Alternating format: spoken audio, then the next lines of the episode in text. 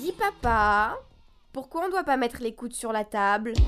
Elle a quel âge, notre dindonne C'est très bon, les portugaises bien grasses aussi, mais pourquoi pas aussi un plat de moule Qu'est-ce qu'on boit avec tout ça? Plus sec, hein? Mais si on repassait à la recette de notre dindonne Vous pouvez utiliser aussi un dé à coudre, car vous allez enlever les yeux et la langue. Et puis je pense qu'on va sauter le fromage. Les coudes sur la table, l'émission gourmande et pleine de saveurs de Radio Campus Paris. Et non messieurs, mettez-vous bien cela en tête, le chocolat n'est pas aphrodisiaque, c'est un pur mythe, une légende. D'ailleurs, le pragmatique Marquis de Sade l'a toujours su, raison pour laquelle il avait la terrible et malheureuse habitude de distribuer à ses fréquentations féminines des bonbons fourrés à la cantaride, un aphrodisiaque avéré pour le coup. Néanmoins, il semblerait que le chocolat s'impose comme un sujet important, voire sensible dans les relations affectives. J'en ai moi-même fait les frais la semaine dernière lorsque j'ai raconté à mon ami que j'avais passé quelques heures avec l'exubérant Jacques Génin sans même rien lui rapporter. Un crime de lèse-majesté apparemment. Au cœur de la tourmente, assailli par des reproches d'égoïsme, j'ai dé- dégainé une tablette du Roanne et François Pralu qui, en l'espace d'une seconde, est venu réguler la situation. Le chocolat, en plus de ses qualités pharmaceutiques et antidépressives, apaise donc incontestablement les mœurs. Cultivé par les Mayas dès l'an 400, incontournable chez les Aztèques, récupéré par les conquistadores dès le début du XVIe, avant d'être importé en Espagne, en Flandre, puis partout ailleurs en Europe au cours des XVIIe et XVIIIe siècles, le cacao est omniprésent sur toutes nos tables occidentales depuis la révolution industrielle. Troisième marché mondial après le sucre et le café. Cet or noir coté en bourse soulève désormais, comme tous les produits de masse, de nombreuses questions. Alors, à l'heure du tout bio et du commerce équitable, on est de plus en plus nombreux à s'interroger sur l'humain derrière le cacaoyer et sur la qualité des modes de production. Si la grande industrie montre comme souvent le mauvais exemple, quid des prestigieux chocolatiers et cacao féviers de Valrhona à Cluzel en passant par mon fameux sauveur François Pralu. Les coudes sur la table. Les papilles qui pétillent sur Radio Campus Paris.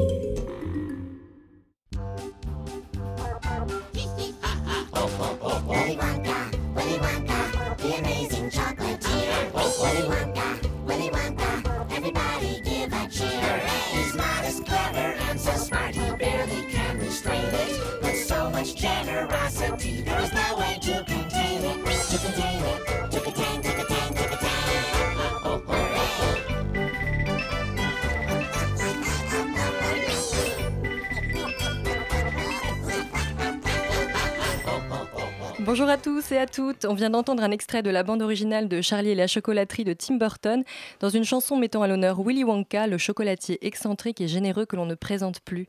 En parlant de générosité, se trouve aujourd'hui autour de la table un fondeur en chocolat à qui ne manque pas cette qualité, notre Willy Wonka national. Bonjour Jacques Genin. Bonjour. Vous êtes fondeur en chocolat et vous avez votre laboratoire et salon de dégustation rue de Turenne dans le 3e. Vous y confectionnez des bonbons en chocolat et des confiseries qui font pétiller les yeux. Louis et moi avons eu l'occasion de vous y rendre visite. Nous n'avions plus envie de repartir. D'ailleurs, on vous fait écouter ça tout à l'heure. Nous avons également comme invité aujourd'hui Véronique Anastasie. Bonjour. Bonjour. Vous êtes directrice de Planète Goût, une structure qui propose aux entreprises des conseils en matière d'alimentation. Vous êtes également à l'origine du festival Sens et Chocolat, un festival éthique sur la culture et l'éducation au goût par les cinq sens et par le chocolat. Il a pour vocation de défendre la qualité artisanale et la biodiversité du cacao et déformer le palais de ses participants. Je ne me trompe pas trop? Tout à fait, c'est ça. On accueille également aujourd'hui le talentueux chef pâtissier chocolatier Nicolas Bacher. Bonjour. Bonjour.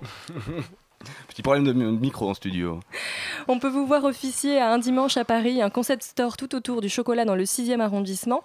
On peut aussi goûter à la cuisine de votre collègue Jean-Pierre Julien qui a créé une carte intégrant le cacao dans tous ses plats et surtout déguster vos délicieuses pâtisseries. D'ailleurs, on aura la chance tout à l'heure de découvrir ensemble une de vos créations.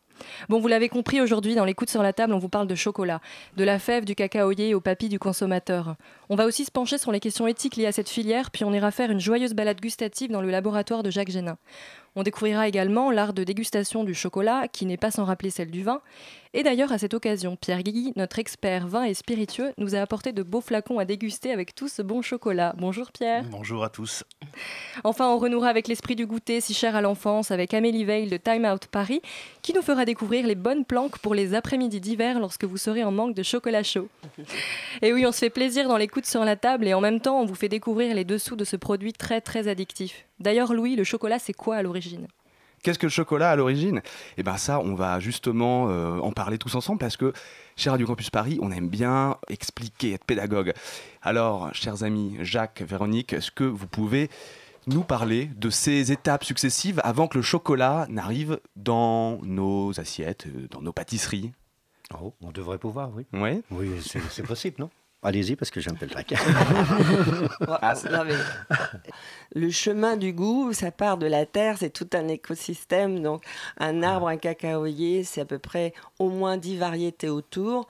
Et c'est pour ça qu'on bataille avec notre festival euh, contre les hybrides qui détruisent tout cet écosystème pour planter des hybrides hyper productifs et qui en plus n'ont pas de goût, évidemment. Donc, ça n'a aucun intérêt. Donc, aujourd'hui, nous, on défend ça et donc ça part de la famille du planteur. Et nous, ce qu'on essaye de faire dans tout notre travail, et Jacques le fait, c'est une passation de savoir. C'est des êtres humains qui donnent des fèves parce qu'ils ont câliné leur cacaoyer. Parce que vous savez, c'est un ma- un arbre magique.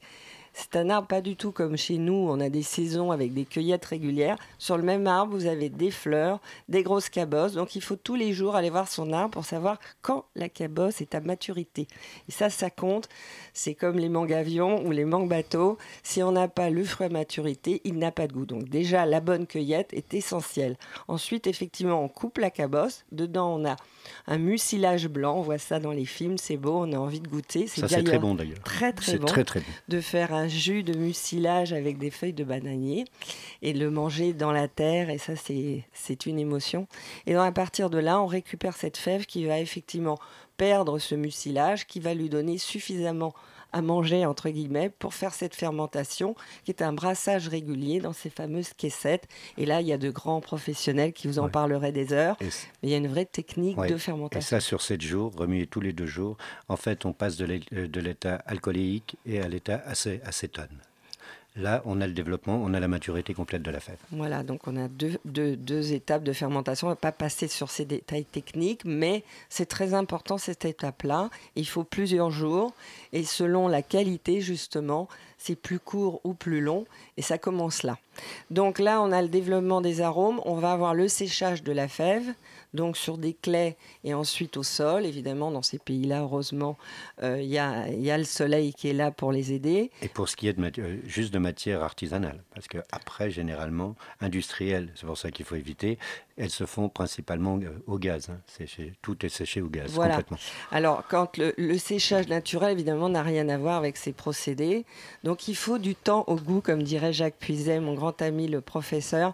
Et j'incite les auditeurs à acheter le livre euh, Et si nous refusions la McDonaldisation du goût, qui explique justement comment exploiter sa langue pour, sans lire un étiquetage, savoir acheter. Donc, on a nos belles fèves qui sont là, et à ce, moment-là, le chocolatier, alors qu'il soit en beans to bar ou qu'il récupère la couverture, peu importe, lui, le travail du chocolatier, c'est d'avoir la meilleure matière pour faire son produit. Et j'allais dire, il y a toute une gamme de matières selon l'affectation et l'utilisation, vous vous en doutez. Donc ça part de là et on a donc des fèves d'origine ancestrale ou nationale dans certains pays, on les appelle comme ça. Et vous avez trois sortes de fèves. Le criollo, qui est le top, le forastero, qui est le bas de gamme, mais qui est un produit en très grande quantité, et le croisement des deux, ça fait le trinitario, Donc- qui est un hybride. hein. qui est un hybride Un hybride naturel, il ne faut pas oublier. voilà, un hybride naturel du forastero et du criollo. Donc c'est l'ensemble de ces trois euh, variétés qu'on va retrouver dans le chocolat à des pourcentages différents. Alors qu'ils peuvent être traités et utilisés euh, de façon euh, mono, mono euh, variétale ou en mix, et c'est ce qui fait toute la possibilité de goût. Mais pour les grands crus, ça ne peut être que des cacao fins, et les cacao fins, c'est Criollo Trinitario. Pas de Forastero dans les grands crus. Bon, maintenant, il faut savoir que malgré tout, il en rentre quand même. Oui. Et même dans les grands crus. Voilà. Bon. Seulement, il y a toute une hypocrisie derrière ça, on n'ose pas dire les choses clairement. Au même titre que quand on parle de, de pourcentage. Mhm. Moi, je déteste qu'on me parle de pourcentage. Parlez-moi de saveur, parlez-moi d'acidité, parlez-moi d'amertume, mais surtout pas de pourcentage. Euh, Les, les trois quarts des personnes insistent sur un pourcentage, un cacao à 74%, 96% ou autre. Et ça, c'est complètement nul. Parce qu'on on parle de quoi? De masse de cacao ou de beurre de cacao? Et c'est ça, ça, c'est, il faut, faut absolument dire aux consommateurs qu'effectivement, Jacques a raison, le pourcentage de cacao, en fait, c'est un mélange de pâte ou de fèves de cacao avec du beurre. Mais on ne sait pas la quantité réelle de beurre. Donc, si vous voulez, vous pouvez avoir pour un même pourcentage des chocolats très gras, comme des chocolats bien plus purs, où il y a effectivement beaucoup plus de pâtes de cacao. Et vous vous doutez que ça peut pas être le même prix. Alors ce sujet, on, en saura plus, pardon, euh, au moment du reportage, parce que Jacques, vous nous parliez déjà de, de- de ce- ce- cette problématique euh, de chocolatier, chacun euh, travaillant avec des, des pourcentages et des matières différentes. Alors, quel est le plus gros producteur de cacao aujourd'hui? Historiquement, le cacaoyer vient de quel pays? Alors là, ça bataille beaucoup. Bon, historiquement, ce sont les, les, les Mayas, les, ça c'est sûr. Mais euh, le Venezuela défend aussi euh, quelque sûr. chose, le Pérou. le Pérou, Voilà. comme Si la vous Colombie, euh, à- à, cette époque, les Indiens bougeaient énormément et donc c'est très difficile aujourd'hui de qualifier. Mais disons que historiquement, on retrouve. Euh, il faudrait appeler euh, Valentine Thibert, qui est une véritable historienne dans ce domaine, Mhm. qui a écrit des livres là-dessus. Il y a un livre d'ailleurs que je recommande sur le Mexique et toute cette histoire. Et on a retrouvé des traces, des hiéroglyphes de cette histoire de, du cacao. Donc c'était une monnaie à l'époque, hein, c'est-à-dire la fève servait comme le sel de dîme. Et donc pour vous dire que c'était l'or noir. Voilà, ça avait beaucoup de valeur. Et il y avait des rituels, mais il faut savoir que donc l'histoire du goût de ces peuples-là ne nous a pas été transmise véritablement. Et nous, nous avons inventé autre chose, puisque nous, on mange du chocolat à croquer. Alors que tous ces pays producteurs, en fait, d'abord, c'est trop cher pour le peuple. Donc ce sont des produits de luxe. Quand ils font des tablettes, elles sont toutes petites. Et là, on comprend tout de suite. Et ils font surtout du chocolat chaud ou des mixtures avec des épices pour les rituels avec tous les dieux mayas, etc. Voilà, donc on n'est pas du tout dans le même fonctionnement. euh, Et pour, pour- donc, pour- pour répondre plus précisément à la question du, du- du Je pro- vais- plus gros producteur, répondre, Jacques, Jacques oui. En fait, aujourd'hui, les deux producteurs sont la, la- la L'Afrique. Côte d'Ivoire et, le- et Ouais. le Brésil. À eux seuls représentent 56% de la production mondiale, principalement dans le forastero. D'accord. Et maintenant qu'on n'ait pas de toutes les manières transmis cette histoire, et pour cause, c'est un peu normal de toutes les manières, on y allait en tant en tant qu'envahisseur, et on ne parle jamais de ce genre d'histoire. Il y a un livre qu'il faut, qu'il faut lire là-dessus, c'est le traité de, Val- de Valadoïde. Et vous rendrez, euh, on se rendra compte pourquoi, effectivement, on n'a pas envie de se rappeler de cette histoire. Mmh. Oui, il y a eu un génocide terrible des Indiens. De 9, Ça représente plus, 12 plus de 2 millions de personnes. 12 millions, Ouais. c'est ce que dit l'histoire. À, à force de les faire travailler, oui, c'est un peu malade. Il y, a eu, il y a eu beaucoup de choses. Voilà. Donc, donc là, on parle de, de la dimension humaine et on, on ne peut pas parler de chocolat sans évoquer les problèmes sociaux et environnementaux euh, qu'implique la culture du cacao dans notre monde euh, contemporain également. Donc, euh, quand on parlait de la Côte d'Ivoire, qui est le premier producteur mondial, euh, les- le gouvernement ivoirien estime à, entre le nombre d'enfants dans les plantations entre 300 000 et 1 million. Les revenus des producteurs sont également extrêmement faibles, ils sont soumis à un marché en tension et dépendant des fluctuations boursières. L'ONG suisse, la déclaration de Berne, estime leurs euh, revenus, euh, les producteurs ivoiriens, à 10 fois en dessous du seuil de pauvreté. Après, il y a aussi des problèmes environnementaux, une surexploitation des, plantations, parce que la consommation de chocolat augmente de 25% chaque année dans le monde, ce qui est en, grande partie dû à l'émergence des marchés asiatiques. Et euh, si euh, le programme des Nations Unies pour le développement nous dit qu'il faudrait raser 6 millions d'hectares de forêt dans les prochaines années pour maintenir la production actuelle. Ensuite, on observe une utilisation massive des produits phytosanitaires, tout ce qui est insecticides, fongicides, engrais, etc. Alors bien sûr, il existe des, labels, euh, certifications équitables, mais je voudrais faire un, un petit, focus sur Max Havelaar, qui est le plus gros d'entre eux et qui, euh, pour moi, à mon avis, a une démarche totalement productiviste pour ne pas dire marketing. Le prix minimum garanti par Max Havelaar est extrêmement bas, il, est à peu près euh, à 2000 dollars par tonne, ce qui est à peu près exactement euh, ce qui est vendu dans le conventionnel. Évidemment, ils y, ajoutent des primes de développement, mais on se rend compte qu'elles sont souvent investies dans le financement de pesticides et d'engrais et dans la rémunération de conseillers agricoles qui forment les producteurs à plus de rendement. Donc plus de pesticides, plus de charges de travail sans davantage de rémunération. Et ils travaillent aussi bien souvent avec de grands planteurs qui exploitent euh, des travailleurs journaliers et parfois même clandestins. Et puis, euh, la cerise sur le gâteau, depuis janvier 2014, Max Havelaar a mis en place un nouveau cahier des charges largement assoupli pour séduire les multinationales. Par exemple, leur programme d'approvisionnement Fairtrade qui ne garantit qu'un seul euh, des, ingrédients équitables euh, au sein du produit pour avoir le label. Donc euh, tout ce qui est sucre, huile végétale, etc., on s'en fiche. C'est notamment la stratégie marketing de Mars qui veut afficher sur toutes ses barres Twix le label Max Havelaar. Et puis une nouvelle stratégie mise en place par le label, la stratégie Mass Balance qui euh, dit que si un industriel achète 30% de cacao durable, il pourra certifier 30% de sa production, mais il aura le droit de mélanger ces deux chaînes de production. Ce qui fait qu'il n'y a plus aucune traçabilité physique. La barre de chocolat portant le label pourrait ne pas contenir du tout de chocolat équitable. Enfin voilà, donc bien sûr il existe des labels plus exigeants. J'ai trouvé euh, qui est une coopérative citoyenne et solidaire qui achète euh, minimum 3200 dollars euh, par tonne euh, de cacao et qui ne travaillent qu'avec des petits producteurs paysans qui fixent leur propre cahier des charges et sont contrôlés par des organismes indépendants. Et puis au-delà de ça, on trouve des petits planteurs pas forcément certifiés dont on respecte le travail et qui respectent l'environnement. Véronique Anastasie, comment on s'y retrouve euh, dans tout ça? C'est quoi finalement un cacao éthique? Alors moi qui ai une formation d'ingénieur qualiticien agro depuis les années 80, je deviens vraiment un inspecteur la bavure, un Hercule Poirot du, du goût. Euh, mais je comprends que les consommateurs aient du mal à, à s'en sortir. Et c'est pour ça que nous, on fait de l'éducation sensorielle alimentaire, parce que je peux prouver à tout être humain qu'avec sa langue, sans lire un étiquetage, il peut arrêter de se faire balader et d'acheter des produits qui ne sont pas bons en plus pour lui, pour sa santé.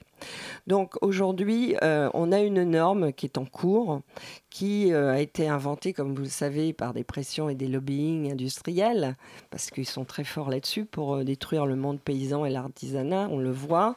Ce qui se passe dans le cacao, on l'a vu sur le maïs, on l'a vu sur le saumon, on l'a vu sur le foie gras.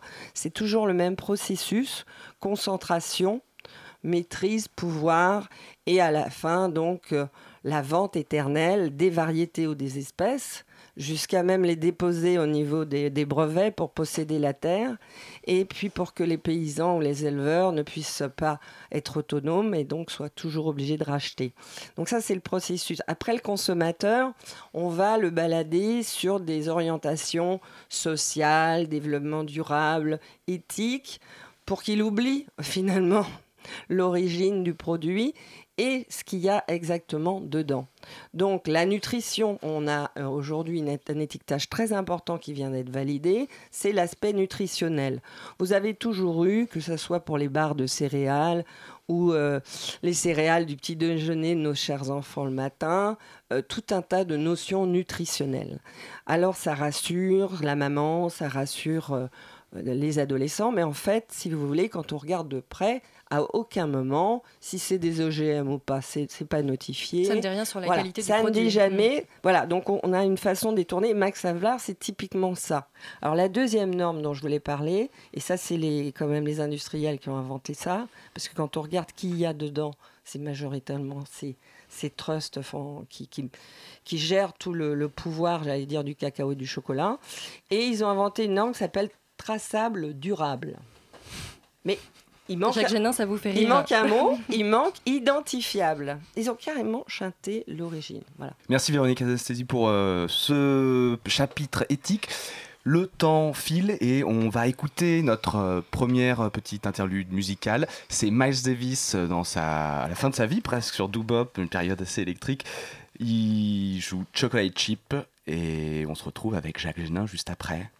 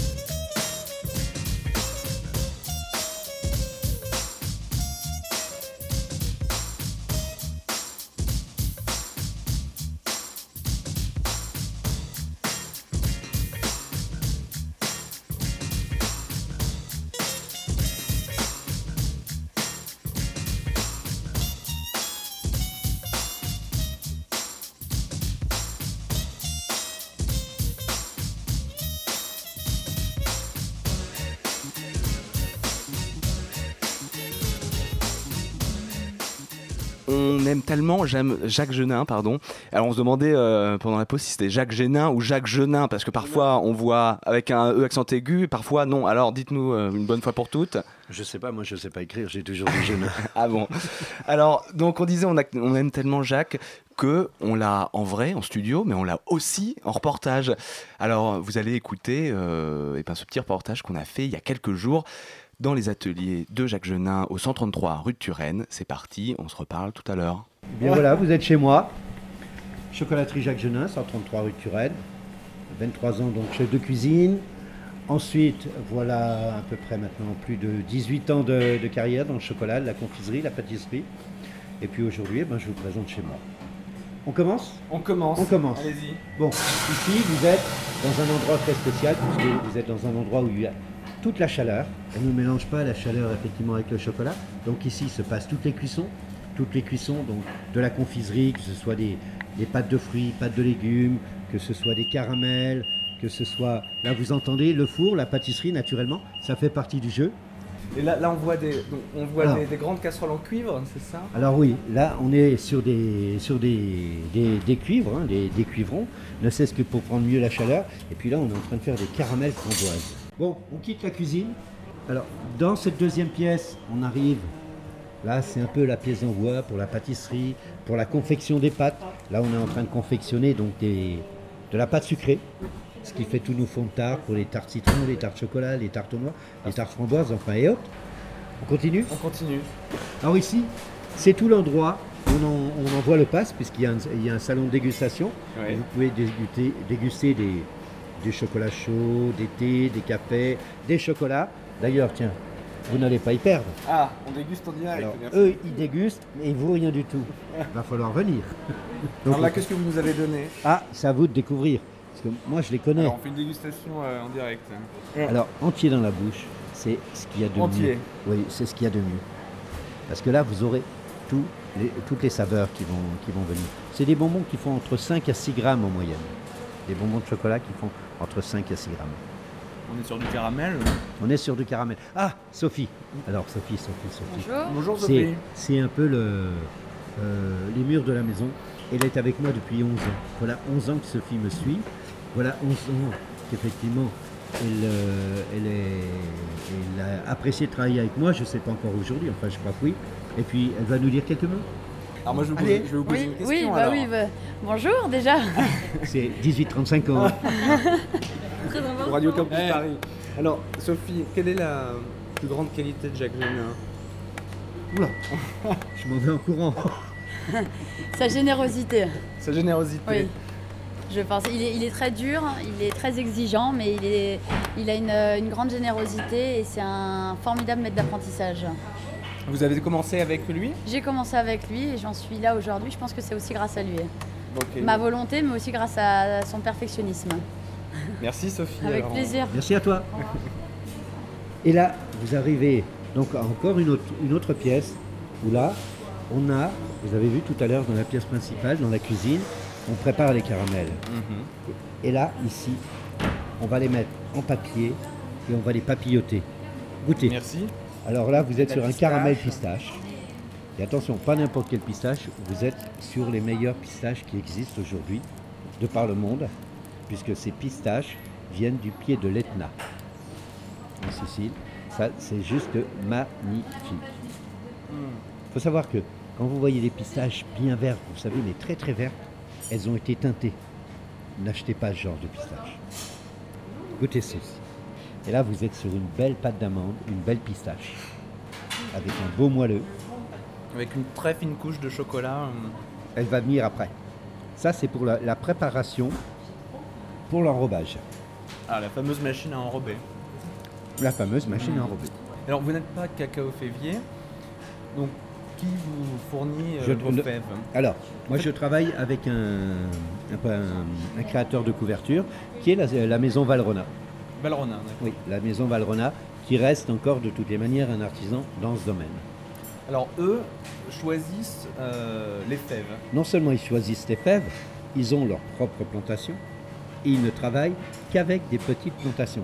Par exemple, j'ai travaillé avec eux sur une couverture en Madagascar, euh, 71% que je me suis fait faire par leur intermédiaire, les fèves ont été choisies à la plantation de, de Milo, donc sur Madagascar. Alors, quelle région du monde donne les meilleurs, euh, les meilleurs cacao Venezuela, Ve- Venezuela. Venezuela. En- Équateur, Colombie, Qui est l'origine du cacaoyer. qui est l'origine du cacaoyer. En réalité, l'origine du cacaoyer remonte bien plus loin. Elle, elle- elle se déplace beaucoup plus. Tout dépend du climat.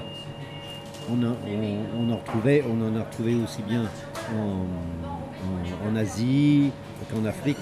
Tout dépend en fait des, des climats. Le cacaoyer a besoin de toutes les manières de près de 80% d'humidité et en même temps a besoin de chaleur. Mais pas trop de chaleur. C'est pourquoi on le fait pousser souvent entre des, des bananiers pour protéger son tronc. J'ai feuilleté en bas la, la BD de Francky Alarcon euh, Ah, sur, euh, est son année euh, passez euh, chez vous.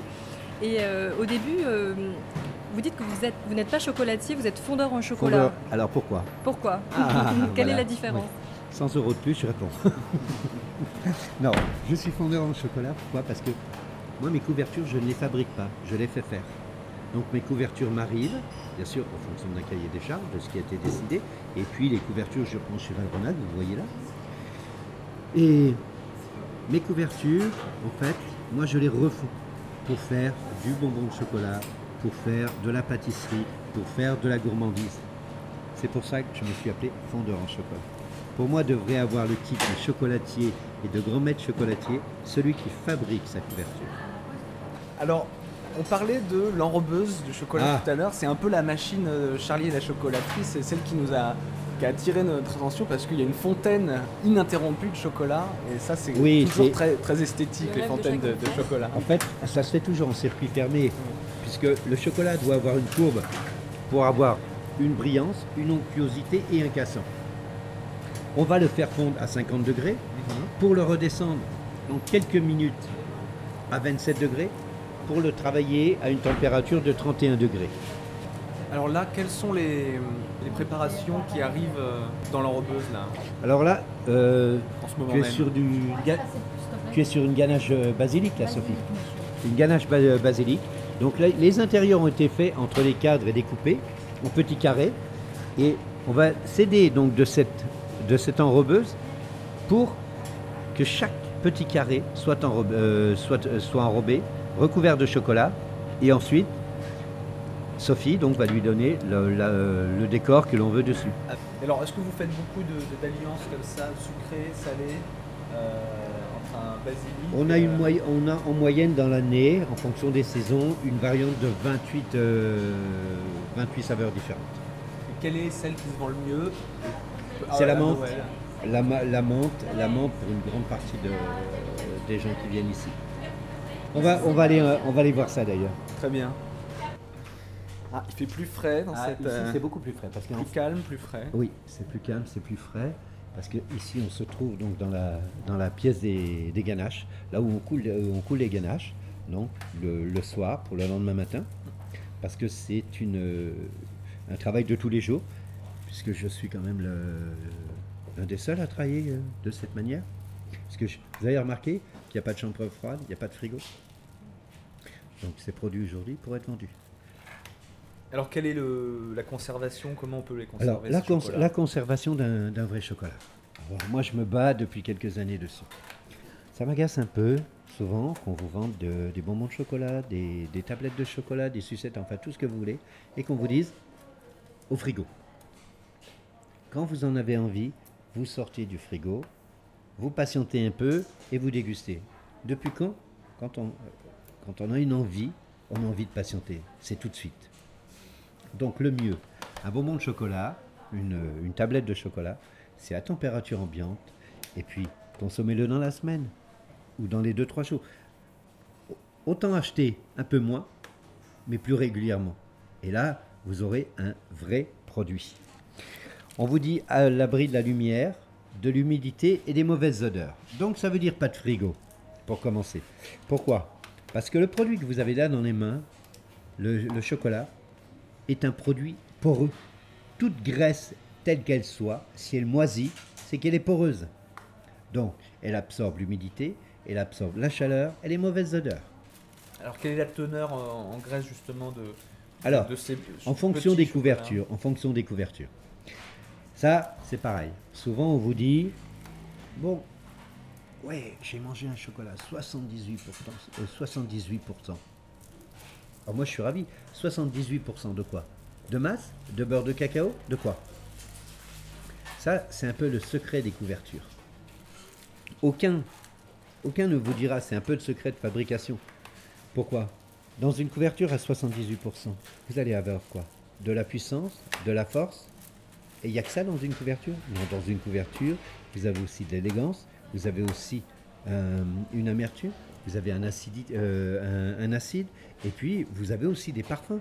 Quand vous êtes sur une Madagascar, vous avez des acidités, mais ces acidités sont des notes de fruits rouges. Si demain, je vous fais goûter une Madagascar en vous disant Ah, c'est 90%, eh ben, vous allez prendre un coup de poing dans la gueule, mais pas de saveur. Vous allez avoir une grande brutalité. Et qu'est-ce que- qu'est-ce qu'une bonne couverture? C'est un bel équilibre entre un cassant, un brillant, une onctuosité, une saveur et une longueur en bouche. Et le beurre de cacao, il peut y en avoir, par exemple, ça c'est une 71%, il peut y avoir peut-être que 20% de beurre de cacao. Pour certains fabricants, pour d'autres, c'est peut-être 30 et moins de masse, et ainsi de suite, ainsi de suite. Ce qui est important, c'est la saveur que vous allez avoir au niveau de la couverture de chocolat. Ça, pour vous, c'est important. Une des, grandes, euh, dernières étapes, bah, c'est la mise en boîte. Et la mise en boîte, c'est réellement ce qui est plus long. Et là, on essaye d'avoir, en général, dans les boîtes, d'avoir le maximum des parfums que nous avons ici. Ça peut passer du réglise, ça peut passer du café, ça peut passer du citron, ça peut passer vanille, menthe. On retrouve le- le basilic, Oui. euh, à gauche. Oui. Et c'est vrai, bah, des boîtes comme ça, si vous me la gardez trois semaines, aujourd'hui, ce que vous avez goûté tout à l'heure, c'est magique. Dans trois semaines, ce sera comment? Le chocolat, ça se consomme tout de suite. Ça Comme beaucoup de produits d'ailleurs. Fouetter, Des oignons, infuser, un petit peu de queue de veau, mélanger, des carottes. effeuiller. Les coudes sur la table, l'heure à croquer de Radio Campus Paris. Et maintenant qu'on parle de déguster, je me tourne vers nos invités pour leur demander s'il y a une marche à suivre pour déguster un chocolat, parce qu'on la compare souvent aux dégustations de vin. Nicolas Bachar, par exemple? Euh, oui, ben donc moi pour tout ce qui est euh, pour tout ce qui est dégustation de chocolat ou en tout cas des bonbons, euh, déjà je regarde visuellement le produit avant de le déguster. Euh, ensuite je le, le laisse juste fondre sur la bouche, sur la langue, euh, lentement pour essayer de dégager un maximum d'arômes et pour essayer aussi que le chocolat revienne à la température de mon palais et que tout se dégage et de pouvoir sentir chaque arôme. Et après, il y a une. Enfin, en tout cas, je sais pas si euh, Jacques fait pareil. Moi, j'ai une petite façon de faire, c'est de d'essayer de renvoyer le- le- ce que j'ai dans la bouche par le nez. Parce que, En rétro- rétro-olfaction Voilà, Oui. c'est ça. Euh, ce qui fait que ça développe encore un petit peu plus les arômes et on arrive à sentir des goûts que si on mange naturellement ou comme on fait tous les jours, on n'a pas forcément. Donc voilà, après, je sais pas si Jacques lui procède différemment ou s'il va juste par gourmandise. euh, Alors moi, je vais beaucoup par gourmandise. C'est ça, je m'en doutais aussi. Parce que j'ai pas envie de, réfléchir, de réfléchir quand j'ai envie de me faire plaisir. Quoi. Non, Ça, non, c'est vrai. c'est- vrai que voilà, il y y a un côté gourmandise aussi, faut pas, faut pas, faut pas se le cacher, mais, mais parfois les arômes sont tellement subtils, mais euh, tellement importants, c'est-à-dire qu'on se dit que si cet arôme-là, il n'y était pas, bah, ça changerait tout. Et, et c'est comme euh, pour un cuisinier de, de saler ou de poivrer un, plat et de, l'assaisonner. S'il y a un grain de sel de, de trop ou de pas assez, ben on va dire que c'est trop, pas assez, etc. Donc pour le chocolat, je pense que c'est vraiment pareil et tout doit être, euh, tout doit être calibré, mais en même temps euh, sans mesure forcément, parce que ça reste de la gourmandise. Alors Jacques Genin vient de, de- de- de renverser tous ses bonbons au chocolat Oh sur la table. Il faut dire que notre table et notre studio est très euh, complet. hein. Il y a des, gâteaux en chocolat partout. Le gâteau de Nicolas Bachère, euh, confectionné par Aurore Pellier ce matin. Euh, là, on est en train de ramasser les chocolats de Jacques Genin. Pierre, lui, est entouré de ses bouteilles de cognac et d'armagnac. Donc c'est un large festin en définitive qu'on fait ce soir, euh, ce soir euh, sur Radio Campus Paris. Alors Lise, est-ce que on peut reprendre euh, sérieusement l'antenne? Mais nous étions au sérieux. Et si- maintenant, si on parle de d'accords euh, chocolat et, et spiritueux, nous avons Pierre Guigui euh, qui est à côté de moi, euh, qui nous a amené de, de beaux flacons. Est-ce que Est-ce que tu peux nous dire un peu euh, qu'est-ce qui se boit avec le chocolat? Alors non, je ne vais pas dire ce qui se boit avec le chocolat, je vais dire ce qui ne se boit pas avec le chocolat. Alors on, on est vraiment sur, déjà en premier lieu sur les grandes lignes, les grandes généralités. hein. On- on- bien sûr qu'on peut trouver toujours des exceptions dans chaque cas euh, de figure, mais là on va rester pour l'instant sur vraiment la grande généralité. Le chocolat, a priori, c'est quelle saveur autour de la table? La saveur principale du chocolat? La terre. cacao et c'est un peu amer. On n'est pas sur des saveurs trop sucrées, trop, trop acides. On est bien sûr qu'il y a d'acidité, mais on est sur, on a, on est sur l'astringence.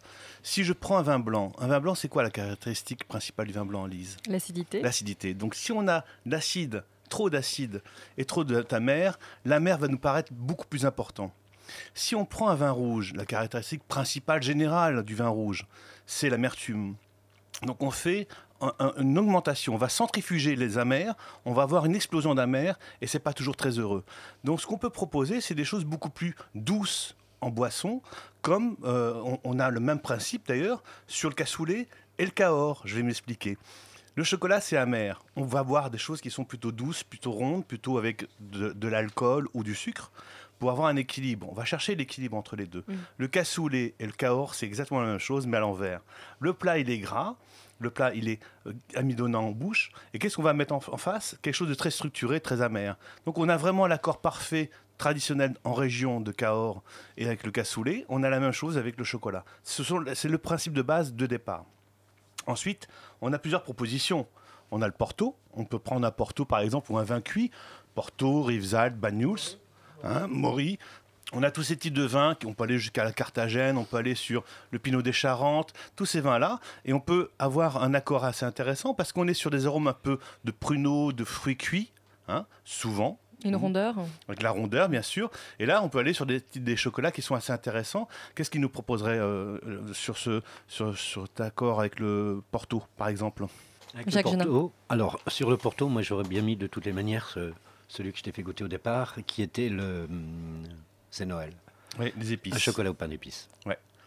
On a, on a vraiment un accord ton sur ton. On a un contraste au niveau des saveurs, mais au niveau des arômes, c'est pour ça que la proposition est intéressante, celle de Jacques, c'est qu'on a le Porto avec des arômes qui, sont, qui rappellent les épices. Et Jacques tout de suite a proposé quoi? Un chocolat avec les épices. Si on joue avec maintenant un élément très intéressant, c'est la bière. On n'y pense jamais. Pourquoi la bière? Alors là, c'est un peu étonnant pour certains, mais en fin de compte, c'est un accord quasiment parfait à tous les coups. Alors on va prendre une bière brune, bien évidemment. Une bière brune que je débouche maintenant. Je sers On est deux. deux verres. les deux Et plus nous, on gourmands. compte pour des prunes. non, tiens, tiens. C'est une brune, justement. Euh, et on va, on va goûter cette bière.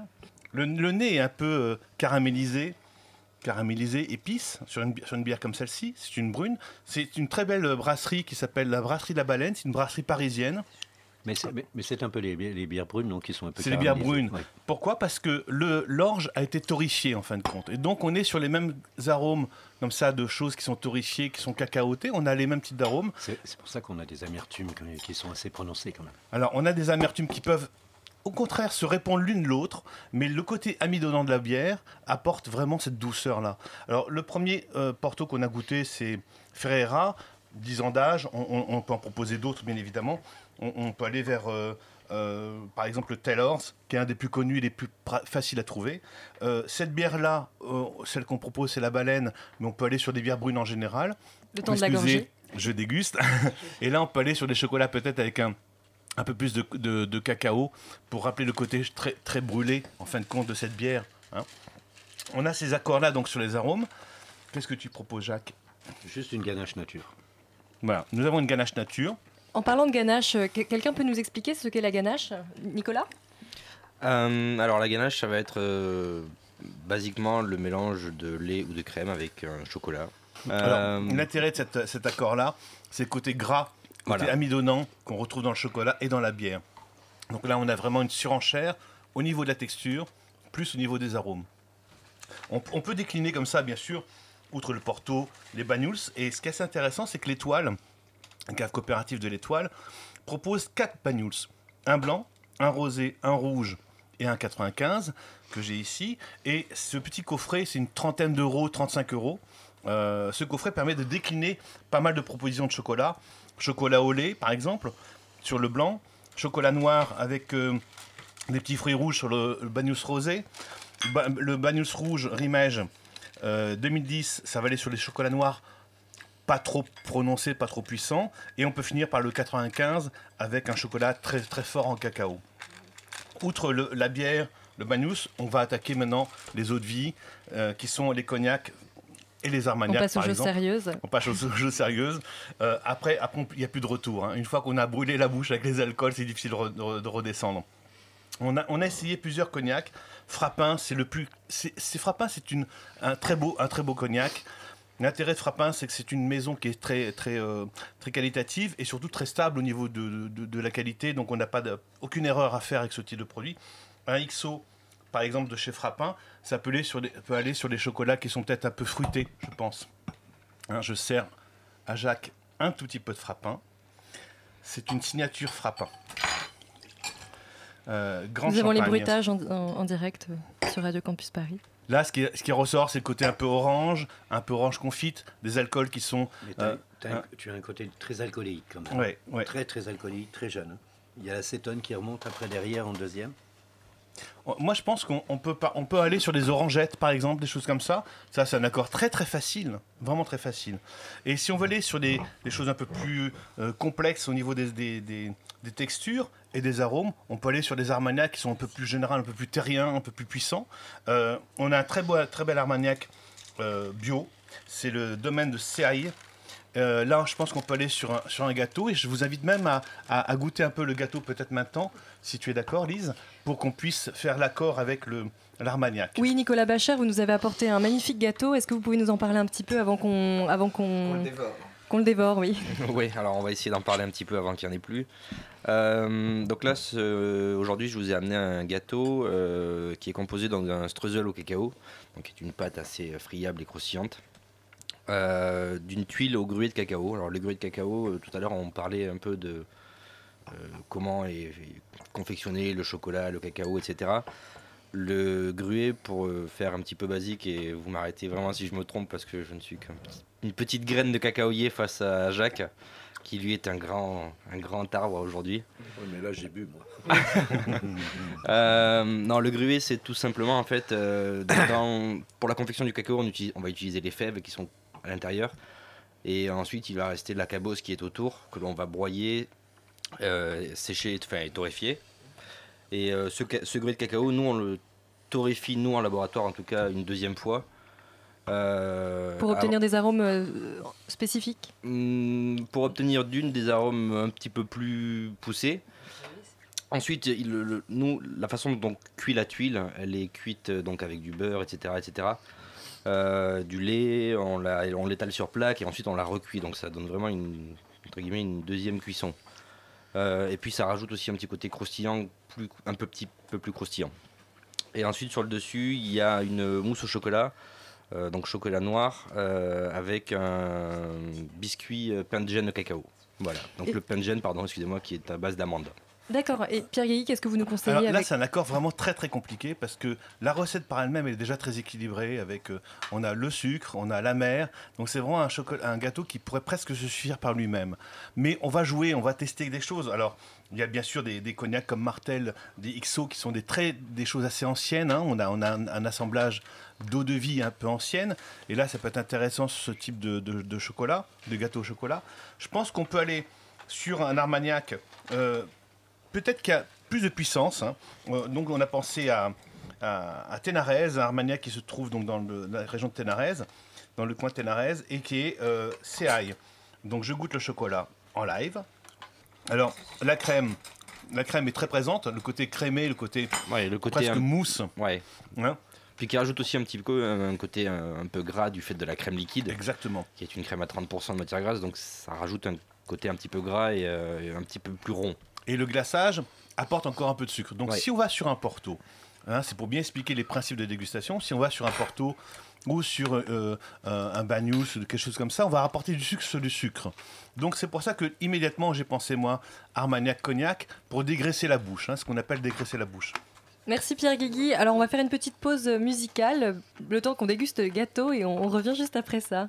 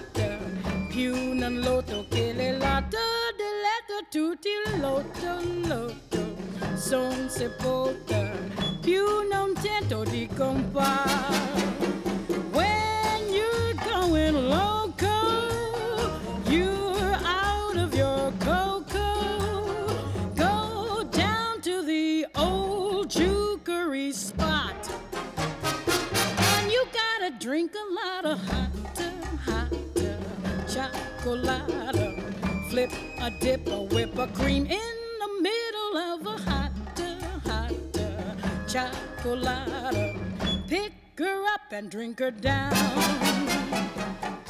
Alors, cher Nicolas Bacher, on vient de déguster euh, votre euh, merveilleux euh, gâteau au chocolat. Alors, Jacques euh, Genin, vous disiez que euh, le, le biscuit n'était pas nécessaire, c'est ça? Oui, c'est ce que, oui, c'est ce que je pensais. Et que la Euh, tuile était la- extraordinaire. La, tuile est merveilleuse. Merveilleuse. Et voilà, elle a- Merci. c'est un beau gruau de cacao, c'est craquant, il y a une belle amertume, il y a une bonne longueur en bouche. Moi, j'ai adoré. Avec la mousse, j'ai adoré. Alors pour découvrir donc ces, ces pâtisseries, il faut aller euh, à Odéon, donc un dimanche à Paris. Alors à part ce gâteau très chocolaté, quels sont les, les, les musts de, de, de- de votre pâtisserie? Euh, J'ai envie de vous dire toutes. Toutes? Et Vous avez une préférence va à venir. Alors, euh, forcément qu'on a des préférences. On travaille le chocolat dans toutes les pâtisseries, quelles qu'elles soient, comme on expliquait tout à l'heure un petit peu avec Jacques. On les travaille vraiment dans, dans toutes les pâtisseries, donc c'est-à-dire que dans chaque pâtisserie euh, que vous allez pouvoir trouver en boutique, il y aura forcément du cacao ou du chocolat. euh, sous n'importe quelle forme. C'est-à-dire que même les pâtes à choux, les éclairs, on fait un croustillant grué, la- comme on disait tout à l'heure, la tarte citron, où en soi il n'y a pas forcément besoin de chocolat, on, on arrive à transformer et à retirer du beurre et à transformer avec du chocolat blanc, qui a ce côté un petit peu gras aussi, euh, encore une fois pas négatif.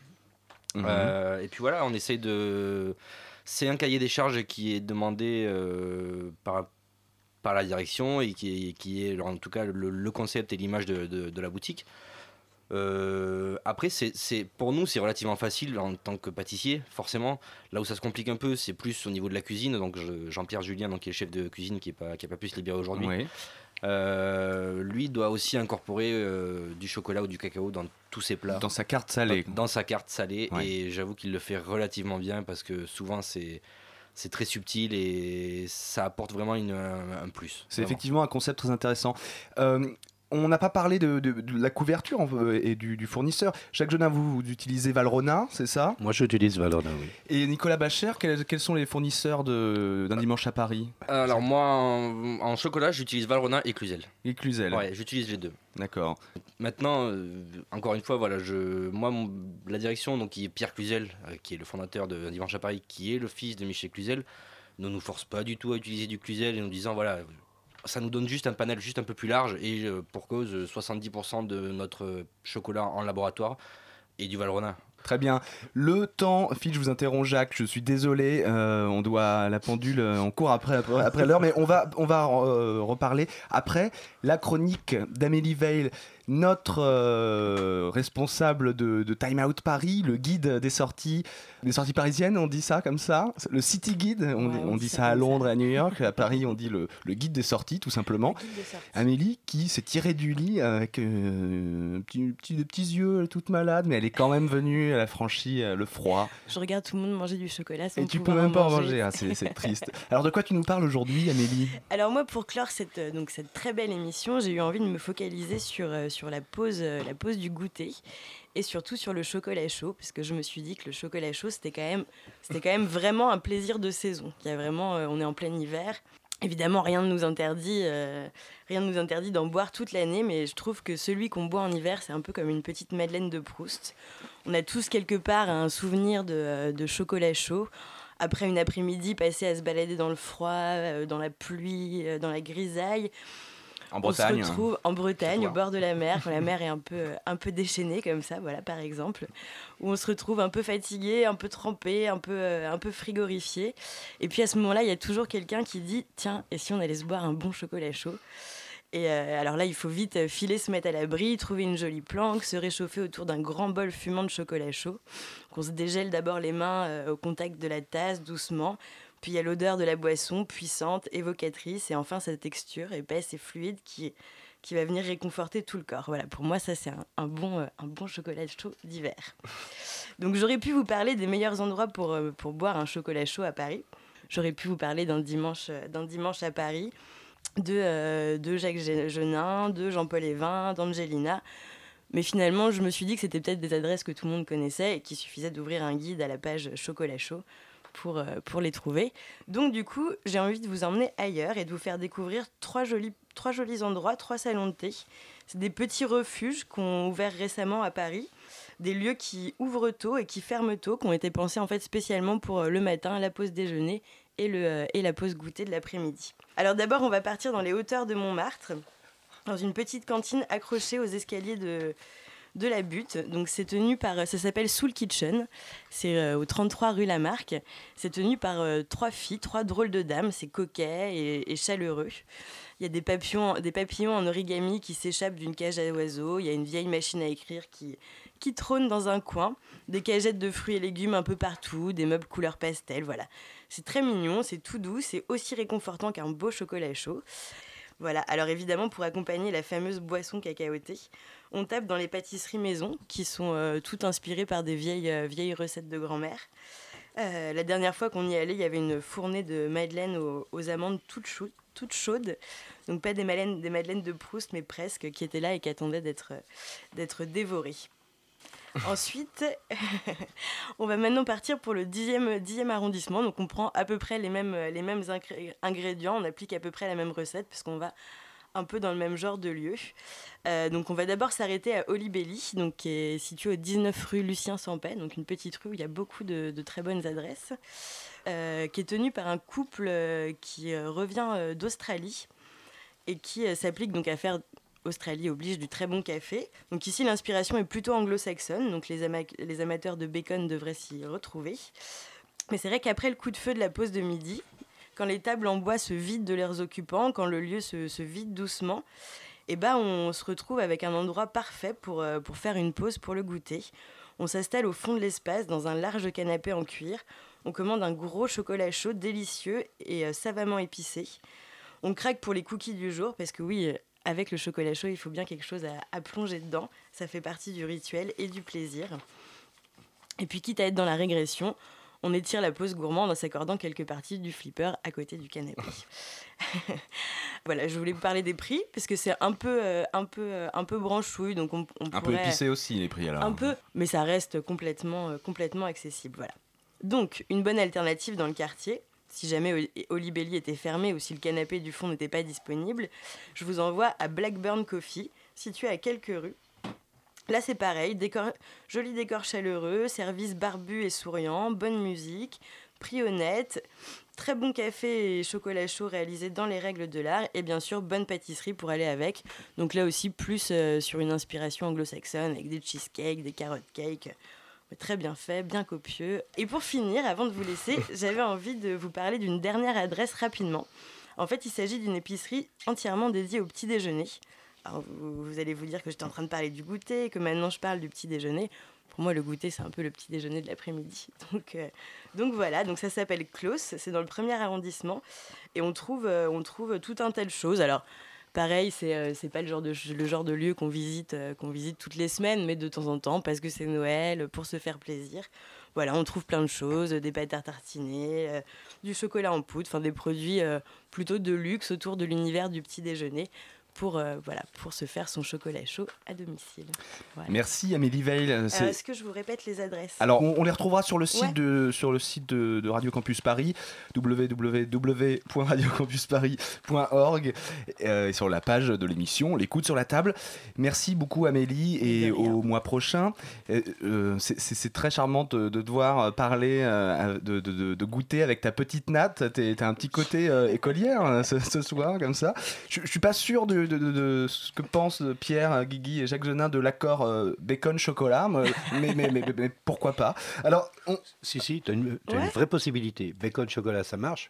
Il suffit qu'effectivement, tu aies des, fè- des fèves mal fermentées. Là, tu as tout gagné. Ah bon? Super, le tout de- avec un peu de ketchup alors. Ouais. Euh, alors, Véronique, euh, Anastasie, pardon, vous vouliez mentionner les grands crus de Jacques Genin. Oui, on parle de, plaisir, on parle d'éducation, donc on parle de goût. Et c'est vrai que la culture du goût, c'est d'abord vivre des expériences. Donc j'incite nos auditeurs à goûter, goûter, goûter constamment et surtout à goûter plusieurs produits pour comparer. C'est comme ça qu'on évolue.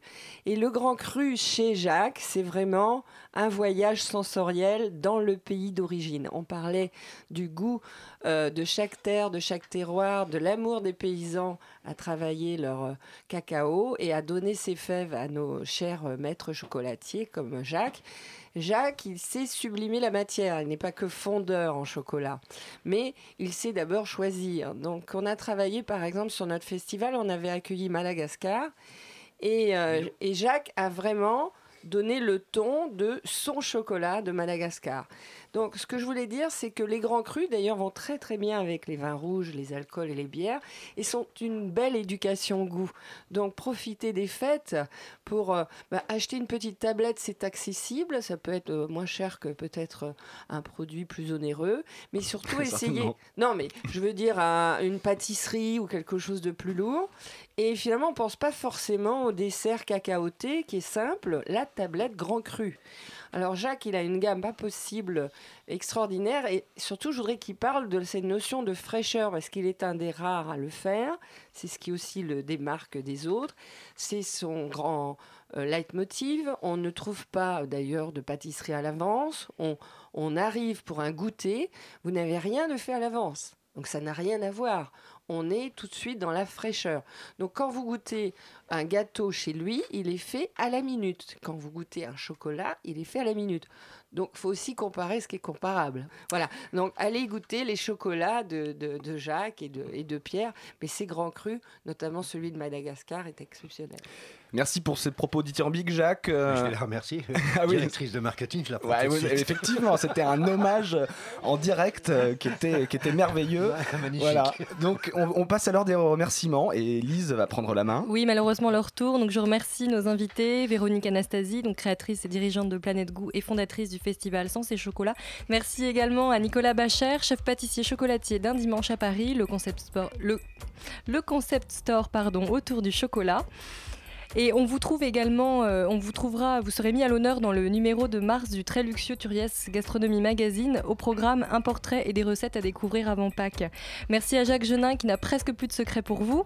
Votre boutique, salon de dégustation et atelier se trouve au 133 rue de Turenne dans le 3e. Et pour ceux qui veulent rester rive gauche, vous pouvez vous rendre dans sa seconde boutique au 27 rue de Varennes dans le 7e. Merci à Pierre Guigui, notre expert vin et spiritueux et brasseur de la mousse à. Enfin, merci à Louis d'avoir préparé cette émission avec moi et à Léa, notre réalisatrice très très amoureuse du chocolat. Elle salive derrière les, les- les micros et les platines. On n'a pas juste euh, mentionné l'adresse exacte d'un dimanche à Paris. 4 à 8 cours du commerce Saint-André, dans le 6e. Voilà, juste en face de chez Procope. Toutes ces informations, vous les retrouvez sur la page de l'émission. Les coudes sur la table, www.radiocampusparis.org. Des bisous chocolatés à vous. Bonne soirée à tous